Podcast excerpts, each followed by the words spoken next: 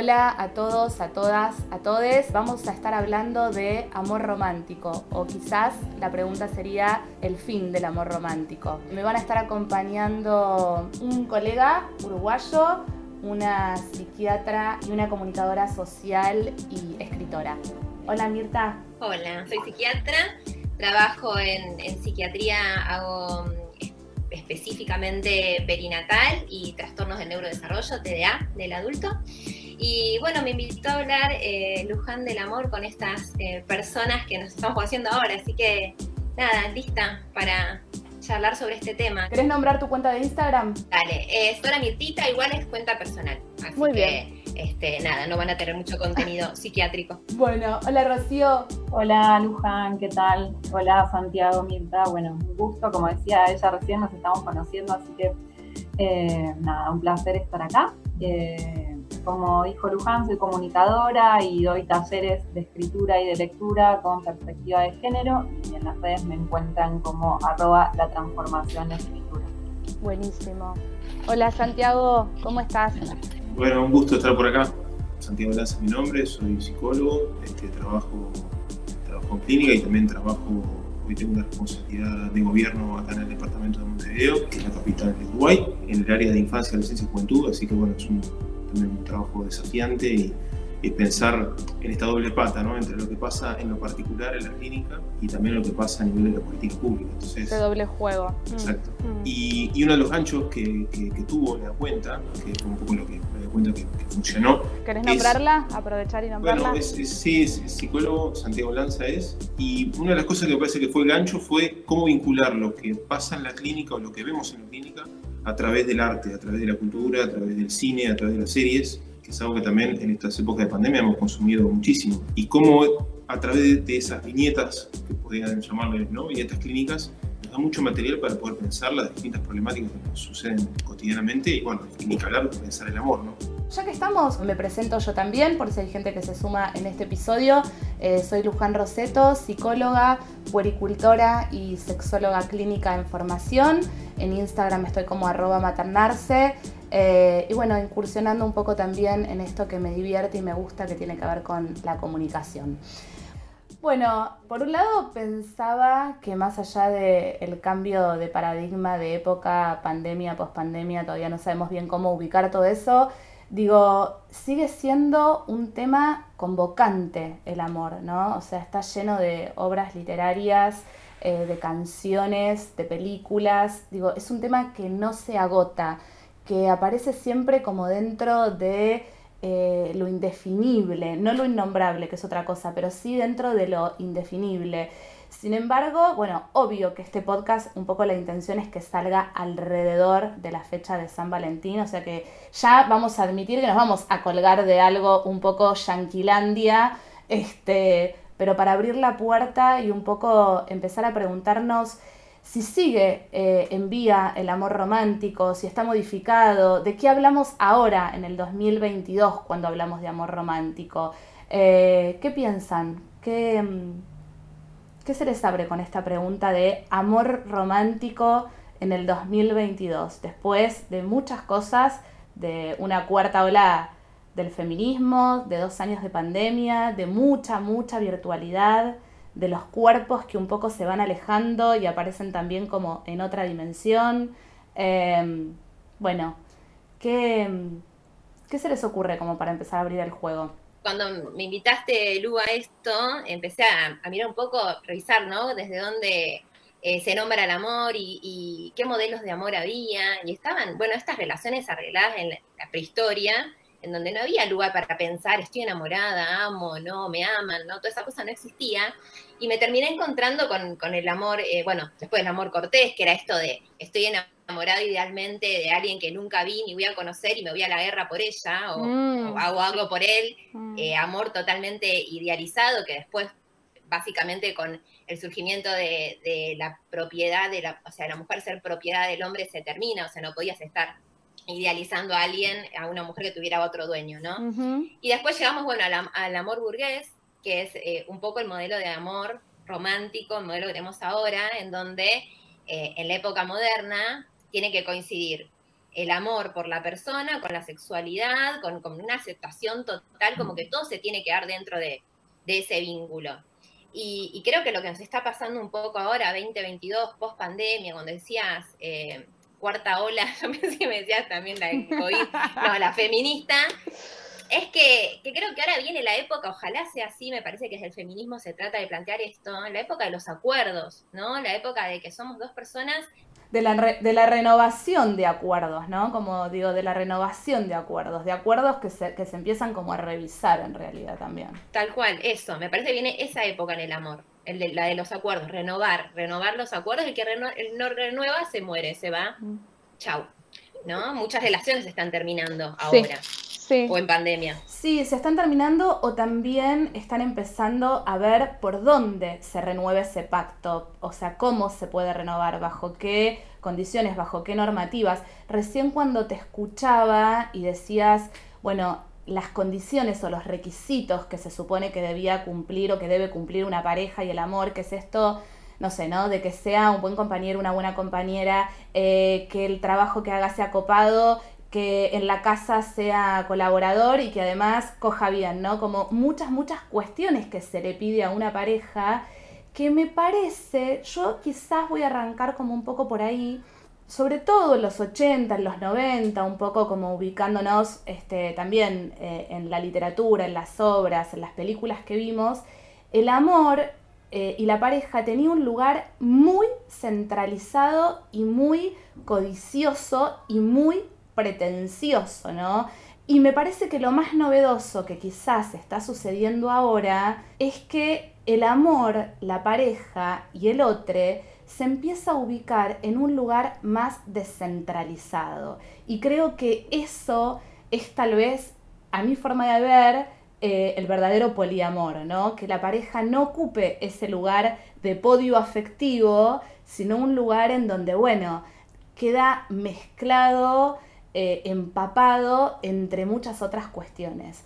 Sí, entre otras redes también, entre otras redes afectivas, ¿no? Cuando eh, recién Mirta decía esto de, los arreglos, de los matrimonios arreglados, se me vino una frase que eh, mencionó el otro día una alumna de los talleres, Emma, si Emma nos ve, le mando un beso, Qué suerte que tenés que podés nombrar, nosotros no podemos nombrar.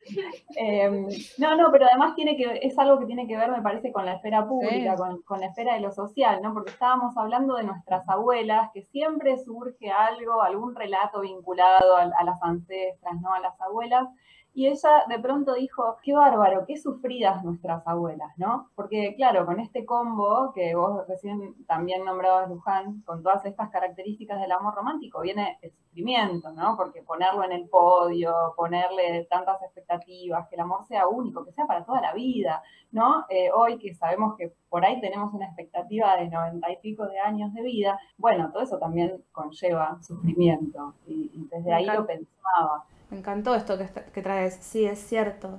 Y bueno, en relación a lo, que, a lo que trabajo yo, que tiene que ver con los relatos, con los relatos dominantes, con los discursos dominantes, ¿no? A través de la literatura y de la comunicación en general, para mí lo más interesante es buscar ahí como el quiebre del estereotipo del amor, ¿no? Porque probablemente casi todo lo que consumimos tiene que ver con ese estereotipo de amor romántico. Pero en un momento eso se quiebra, ¿no? Si pensamos quizás en las series que venimos mirando en las películas, eh, no sé, Historia de un matrimonio, por ejemplo, que fue una de las más mencionadas del año pasado. ¿Película o serie?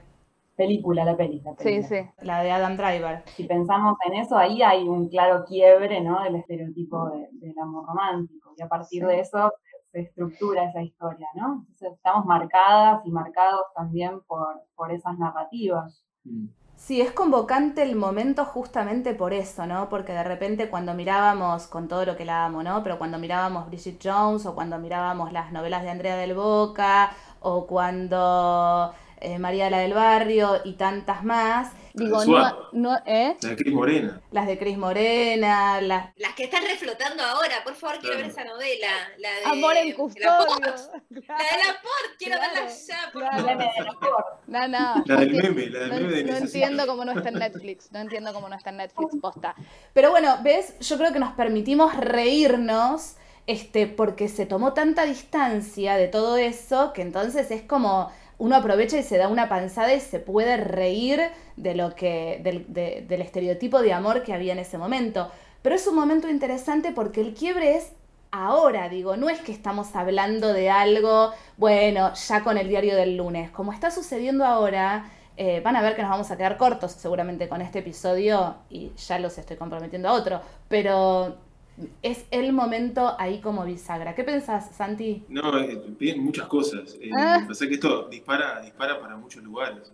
Ahora este, Rocío traía lo de la película de Historia de un matrimonio, que, que, vale decir que el intercambio que tuvimos con Luján, para que finalmente me invitando, fue un poco a partir de eso. Es verdad. Estuvimos intercambiando que habíamos los dos escrito algo sobre esa película, que a mí me pareció espectacular, no solamente por sus actuaciones, sino por el tema que pone sobre la mesa, que es esta cuestión de la caída de la idealización, que eso me parece que tiene que ver mucho con el amor romántico, ¿no? Pero quizás en esto de traer como alguna otra dimensión, quería hacer algún mínimo apunte a lo que traían de, de las olas del feminismo, que sin duda es el movimiento más revolucionario que ha habido en los últimos 50 años, sumarle también eh, todo lo que ha implicado la agenda de derechos, vinculado también a la diversidad, porque eso también instala una nueva, digamos, eh, hace, hace público algo que era en el ámbito privado y absolutamente cercenado y cortado ¿no? y, sancionado, eh, y que eso también de algún modo pone sobre la mesa que existen múltiples formas de amar y, de amarse, ¿no? Entonces, creo que todo eso, todo ese cóctel, digamos, tan interpelante y tan movido, eh, recién lo estamos transitando. Entonces, eh, vamos, vamos pensando y vamos reflexionando sobre la marcha. Ni que hablar de la cuota que nos toca a los varones, ¿no? Encarar mm. toda esta historia, ¿no? Mm.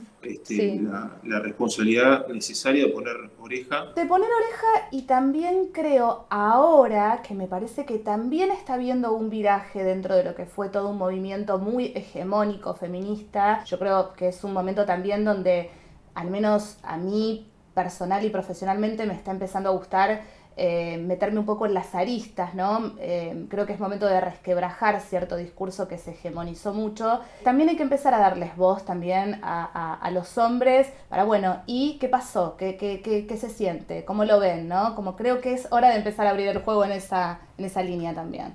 Esto que decir es un poco arriesgado, eh, a sabiendas de lo que implica ¿no? la violencia de género, donde hay una serie muy buena que se llama The Fall, no sé si la vieron, con Gillian Anderson, donde hay una escena muy buena, que ella tiene un diálogo con un compañero de, trabajo. Trabaja muy bien porque la serie, porque se hace una detective que tiene que moverse en un mundo de varones, ¿no? Y a mí me quedó grabada esa escena. Y él, ella en, ese diálogo le, le, comenta algo que creo que incluso ese estudio existe, habría que buscarlo, pero es interesante, donde plantea una encuesta que le pregunta a los hombres qué, qué es lo que más temen de las mujeres y a las mujeres qué más temen de los hombres y los hombres dicen que lo que más temen es que las mujeres los avergüencen. Y las mujeres lo que más temen es que las maten.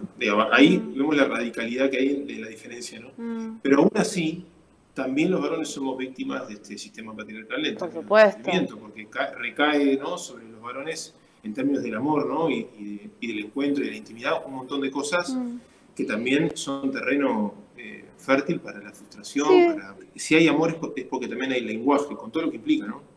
Hay algo también del cambio que se da en estos momentos, digamos, de ruptura, de quiebre, que también se visualiza desde el punto de vista del lenguaje. Hay un discurso que cambia. Total. Entonces, Portal cambia todo, todo lo que hace a eso, ¿no? Al, cortejo, a la erotización, al encuentro sexual, porque sabemos muy bien acá que el, punto G no está en ningún órgano, sino que está en la mente. Entonces, si hay amor es porque hay lenguaje, eh, y para que haya amor tiene que haber lenguaje, tiene que haber el discurso, ¿no? Entonces, todas estas cosas sin duda que van a condicionar este, nuevo, este, este, momento en el que estamos, donde sin duda es muy diferente al de los 90 que hoy mencionamos. Sí, me parece que hay como dos cosas, ¿no? En relación a todo lo que están diciendo. Porque si hablamos de, amor, para mí hablamos también de dos cuestiones, de sufrimiento y de erotismo, ¿no? Bueno, ¿dónde se empieza a reerotizar el amor y en dónde se va a poner el sufrimiento? Voy a tomar algo también que decía Rocío y lo voy a unir con algo que, que lo menciona mucho Alexandra Cohen, que es una psicoanalista que a mí me gusta mucho, donde ella dice, bueno, a ver, Ojo con este nuevo speech y eslogan de si hay sufrimiento no hay amor. Eso es una falacia, es una utopía y es una mentira, ¿no? Una cosa es que, por supuesto, que hablemos en términos de sufrimiento psicopatológicos, ni que hablar eh, violencia física y todas las aristas de la violencia que, que ya conocemos, pero en realidad estar en contacto con un otro, con una otra, indefectiblemente nos somete al sufrimiento. Tener una amistad, tener un vínculo laboral, tener un vínculo afectivo, es estar expuesto a la angustia. A la angustia claro, a la angustia, a qué soy para el, para el otro, ¿no? Eh, lo digo porque ella dice algo muy interesante, dice, bueno, no nos vendamos que ahora esto de que no hay amor sea el nuevo príncipe azul, sí, no el príncipe azul de Blancanieves y no sé cuánto, pero eh, la, nueva versión del amor romántico que no sea, no hay, este, el amor es sin sufrimiento, porque es una falacia. el tema es ahí, Luján, es cómo, cómo pensar esa dimensión en esto que traía Mirta más temprano, que es esto de los acuerdos. ¿Cómo, cómo, cómo acordar en este escenario que en algún punto se presenta también bastante, al menos movido, ¿no? Donde es difícil. Yo me acuerdo, varias veces escuchado, ¿no? Sobre todo algunos amigos varones, decir, bueno, ¿y ahora? ¿cómo, cómo, cómo es el levante?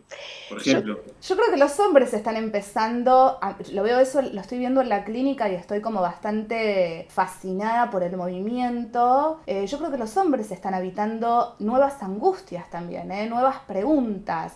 Y las mujeres también, un poco se está como licuando esta cosa de, bueno, quedar llorando, sufriendo, porque el otro no me contestó el mensaje, porque más allá que ahora no, es, no, me miró la historia, no reaccionó la historia, ¿no? Como que, bueno, van cambiando también los formatos de, contacto con el otro. Ahí estás sumando otro elemento, ¿no? De la virtualidad. Claro. La nueva dimensión del amor. Sí, ni hablar. hablabas de los 90, 2000, yo soy de esa época transité muy poco el tema de las citas eh, así a través de, aplicaciones, pero me imagino que no, no es fácil. Me llamó mucho la atención, hace poquito fui a un recital que, bueno, era una persona muy joven, yo tengo 41, todo su público era muy joven, y me llamó mucho la atención cómo la, la escena era distinta a cuando yo iba a un recital. Ah, nadie se toqueteaba con nadie, estaban sus grupos de amigas, de amigos, todos muy separaditos, escuchando la música, disfrutando el momento. Fui al baño y no era el túnel de manoseo de cuando el alejamiento, el alejamiento, el alejamiento de los cuerpos, que lo dije al, principio, o sea, es impresionante. Y una armonía, viste, una cosa así de, tranquilidad, de estar disfrutando, no era esta cosa de levante que cuando nosotras salíamos a bailar era o levantabas algo, o era tu oportunidad, o... Tal cual. No, entonces me parece que, que, todo el tema del encuentro y de, no sé, la búsqueda del amor viene más por el lado de lo virtual ahora no tengo experiencia personal en eso, pero es, todo un giro, ¿no? Y, hablando un poquito de, series y de próximas generaciones, a mí algo que me da mucha esperanza es ver cómo tratan el tema del amor y de la sexualidad en algunas series de jóvenes que hay ahora como Euforia. hoy, la arranco, hoy la arranco Euforia. Es tremenda. Sí, sí, sí. o sea, lo que está pasando en estas generaciones es muy distinto a lo que vivíamos nosotros, mm. nosotros, o sea, es mm. otro mundo pero eh, no está la representación del, amor como la y solita.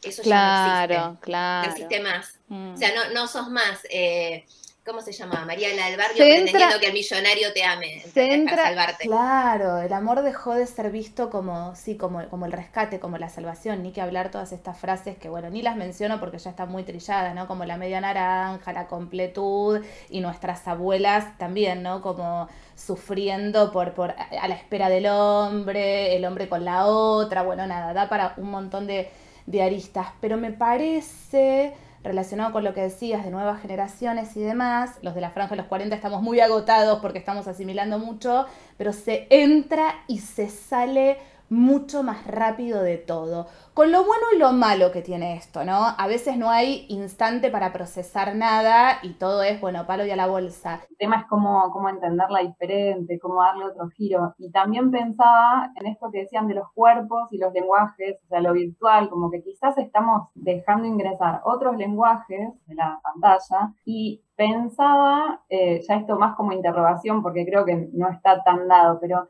el tema de otros cuerpos, ¿no? O sea, por un lado hay un alejamiento, pero por otra parte el amor romántico también eh, trae la dimensión del cuerpo hegemónico, ¿no? O sea, ¿qué amores contamos? Casi siempre son amores con cuerpos hegemónicos. ¿Qué pasa con otros amores, no? ¿Qué pasa con los amores en la vejez, con los amores eh, entre cuerpos gordos, ¿no? Entre discapacitados. ¿Qué pasa con, todo eso? Me parece que ahí hay como un terreno al cual estaría bueno darle un poco más de lugar o, sí, después de haber roto tantas barreras, porque se llega a esto de que, nos podamos reír de la media naranja gracias a un camino recorrido. Pero um, si podemos pensar en, qué queda para más adelante, para el futuro, me parece que ahí hay una buena pregunta.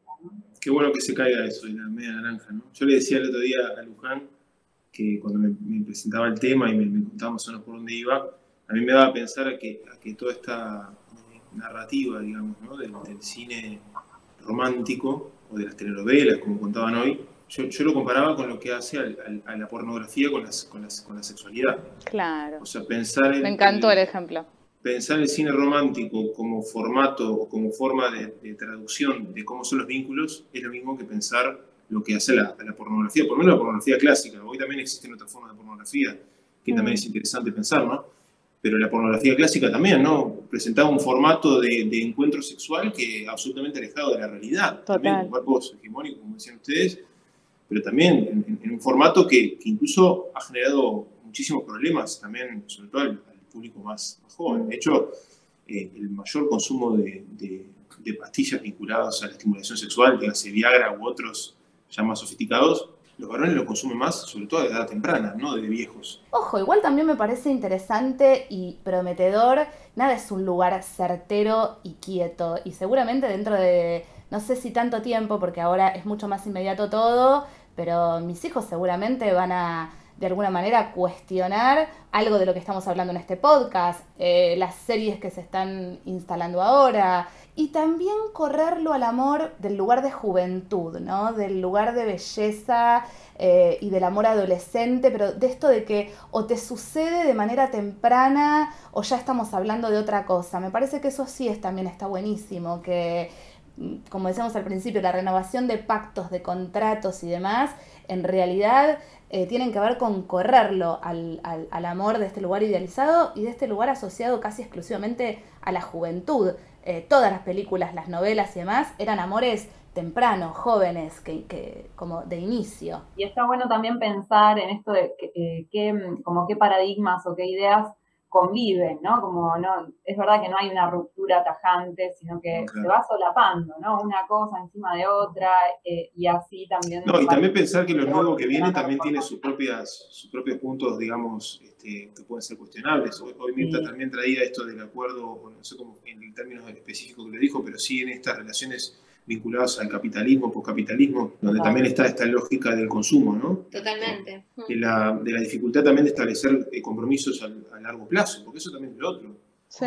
Que implica, yo creo que hay otra dimensión que se puede ahí, que es esta idea también muy de nuestra época, de este momento, que es esta idea de, un absoluto narcisismo, donde cuesta mucho ceder algo de lo propio para encontrarse con alguien, porque eso también implica sí, es cierto. Eh, un sacrificio, ¿no? Entonces, es, lo que veo, por lo menos, al menos como, como que lo pongo con subrayado en este, en este momento. Sartre creo que decía que el amor era el encuentro entre dos seres libres y, bueno, su, su novia, eh, Simón, le decía, ¿quién es libre? O sea, ni, ni nosotras tenemos libertad, porque bueno, todas las cuestiones que nos atraviesan nos oprimen, ¿no? A las, a las mujeres y ni tampoco los hombres. Entonces, ¿desde, ¿desde dónde, no? Decir que somos absolutamente libres. Esto es algo que me recordaba lo que decía Santiago. Y otra cosa es que los conflictos, quienes hacemos policlínica, Rocío quizás en sus talleres también, o sea, lo estamos diciendo y, festejamos que las cosas cambian, pero cuando vemos quizás nuestras propias vidas o las prácticas Total. Eh, o, las siguen siendo los mismos problemas. O sea, me dejó por otra que tiene la otra. soy ultra feminista, pero me cuestiono, ¿entendés? Que hay otra mina que es mejor que yo y quiero, eh, como que hay cosas que siguen siendo... Sí, sí, estoy de acuerdo ¿eh? con, con que algunas cosas siguen siendo como en el cine y como la, como la literatura, unos clásicos, ¿no? Preguntas clásicas, lugares clásicos y está bien que así sea. Eh, un poco como, como decíamos al principio, bueno, hay un eslogan muy futbolero que dice pasan los años, pasan los jugadores, bueno, pasan los paradigmas, pasan las pandemias, pasan las circunstancias y sin embargo el amor sigue siendo pregunta.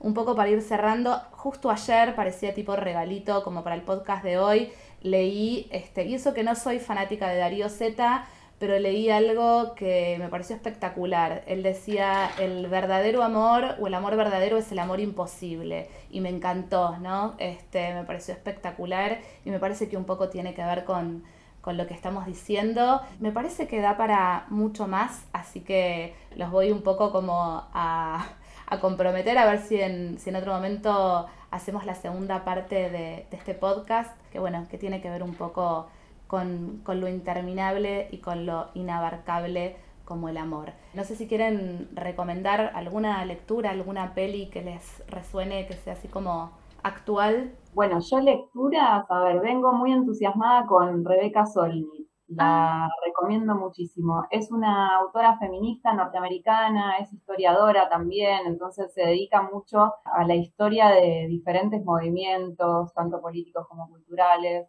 Uno de esos es el feminismo y el último libro de ella es de memorias, entonces también va como recapitulando acerca de, bueno, cuáles fueron los vínculos a lo largo de su vida, no solamente amorosos, sino también con el trabajo, con la profesión, cómo eso va mutando. Bueno, me, parece una de las autoras más interesantes de este momento, tal vez. Me encantó. Yo quería recomendarlo, tengo acá en la mano. Eh, se llama Claves Feministas para mis socias de la vida, de Marcela Lagarde, y toda la primera parte es Claves Feministas para el amor. Y habla sobre todo esto que estuvimos charlando, del lugar de, las mujeres en el amor, la historia, el recorrido, bueno, y lo que piensan las feministas, ¿no? En relación a, este tema. Así que lo recomiendo. Y después de, series mencioné la que a mí más me choqueó últimamente, que es Euforia. Eh, me parece muy buena, así que después cuando la veas, Luján. Sí, hoy, hoy. Esperando hoy, tus comentarios. Hoy, hoy, hoy la arranco, hoy la arranco, te prometo, y me viene, me viene muy bien la, la recomendación de los libros. ¿Vos, Santi? Y bueno, yo eh, capaz que la que traía en Historia de matrimonio me parece que, mm. es, una película que hay que verla, porque creo que habla un poco de esto también de, de la desidealización y lo que implica. Sí, da para, da para un podcast aparte esa peli, ¿eh? porque tiene, tiene. Sobre todo trabaja mucho esta idea de la falta, ¿no? Que me parece que es otra dimensión que, que hoy no nos dio el tiempo, pero que es como sumamente importante, ¿no? Para pensar la relación al amor. Yo me acuerdo, y alguien también me lo comentó. A mí la película no me fascinó, ¿eh? Sin embargo, lo que sí rescato es que tiene como un par de escenas que son un caño absoluto. Pero me acuerdo que, y, y que reba con lo que estamos diciendo, lo que me pasó cuando vi la peli, dije pero la puta, ¿por qué se separaron? Si había amor, ¿no? O sea, bien como para este podcast. Porque a veces no alcanza. Claro, más vale, más vale, más vale, más vale. Más y después sugeriría también, no sé si la vieron, pero a mí fue una serie que me gustó mucho, sobre todo las primeras temporadas. Es una serie que se llama The Affair, no sé si la vieron. El protagonista es el, es el protagonista de The Wire, no sé si se acuerdan de HBO ah. por su nombre. Este, y, y, ella es la que protagoniza la serie Luther, también de. Británica. Ella es británica, él es creo que yankee. Este, es una serie que tiene, la, tiene el, giro narrativo interesante que es que el capítulo se parte en dos. Es primero la visión de uno y después la visión de la, de la otra, sobre la misma situación, digamos, ¿no? Ah, qué novedoso. Entonces demuestra cómo, cómo cada uno ve el mismo momento desde su perspectiva. Lo que es interesante también es cómo, frente al mismo hecho, que también implica el amor, implica esta idea del encuentro, siempre está esta idea de que nunca sabes nada del otro, siempre hay algo que se escapa, ¿no? siempre esa visión sobre ese enigma, ¿no? Que sobre la misma situación eh, siempre hay múltiples este, interpretaciones y valoraciones y ahí es donde está el gran desafío el gran gancho de, cómo establecer una relación amorosa, ¿no? No, yo de lo, actual así recomiendo mucho en el Instagram, así que ahora hay, hay, hay dos que se me vienen. Hay una serie mexicana que me encantó, que se llama Todo va a estar bien, que me parece espectacular eh, y tiene que ver mucho con lo que hablamos hoy.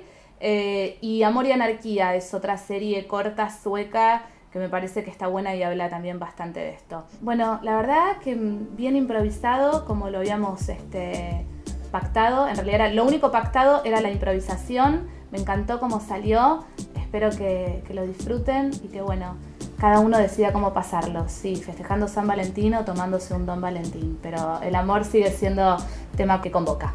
Gracias, un gusto. Un abrazo. Gracias. Chao. Bueno, hemos llegado al final de otro episodio de podcast para maternarse. Nos volvemos a encontrar. Gracias por el aguante.